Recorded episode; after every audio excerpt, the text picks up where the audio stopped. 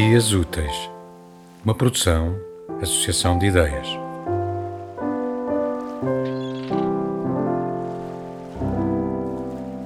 No calor da iminente discussão, que foi inevitável e a primeira em tantos anos, num impulso infantil de um despeito de que ainda hoje me avergonho, o meu instinto foi de agarrar na pasta de arquivo que o Fernando abandonara em cima da mesa e abri-la. Lá estavam as palavras suplicantes do Sá Carneiro, por entre elogios aos poemas dos heterónimos. Os mesmos poemas dos heterónimos que eu sempre desejara ver e esperara em vão que o Fernando me mostrasse, viajavam afinal sem esforço para Paris, para ali e apenas ali serem escrutinados e logo por aquele homem.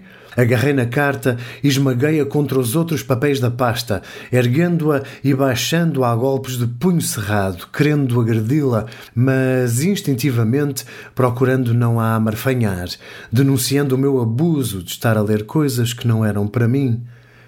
E nestes golpes em que o meu punho raivoso tentava acalmar-se, contra a pedra gelada e maciça da mesa, de onde as chávenas já pareciam querer cair com a trepidação, os meus olhos cegos começaram a ver aquilo que parecia ser o meu nome: V. G. L. D. V. Guedes. L. do D. Livro do Desassossego. Abandonei a carta e lancei-me a folhear aquela meia dúzia de folhas inteiras e pedaços rasgados de papel, onde uma simples leitura na diagonal me deixava ver confissões e pequenos episódios sem alma de um Vicente Guedes a viver na Rua dos Douradores. E a descrição daquilo que parecia ser a primeira noite em que faláramos. Todo o meu ser gelou. Fechei a pasta num turbilhão de sensações contraditórias. Teria eu atingido o estatuto de muso do escritor que mais admirava e a quem tinha a honra de chamar amigo?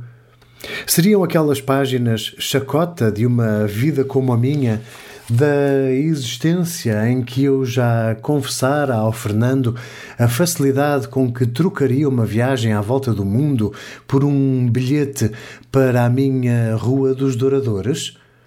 Estaria o meu nome a ser utilizado e transportado na correspondência com o Sá Carneiro?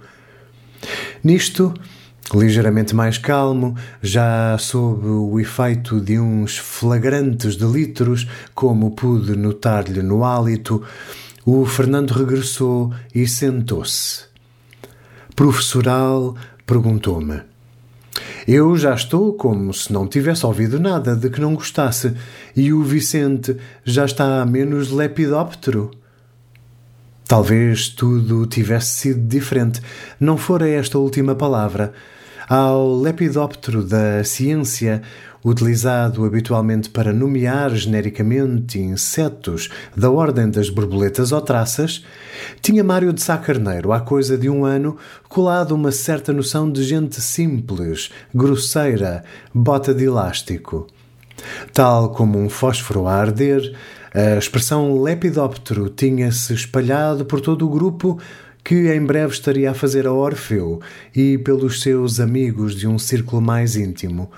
Eu detestava a palavra, naturalmente, por contágio intelectual de estar ligada ao autor em causa.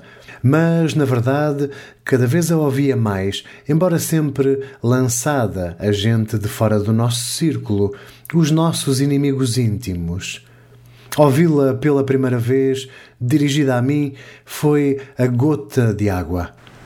Vá à merda, Fernando, e que uma nuvem de traças bem lepidópteras faça um festim nos livros todos desse seu amigalhaço.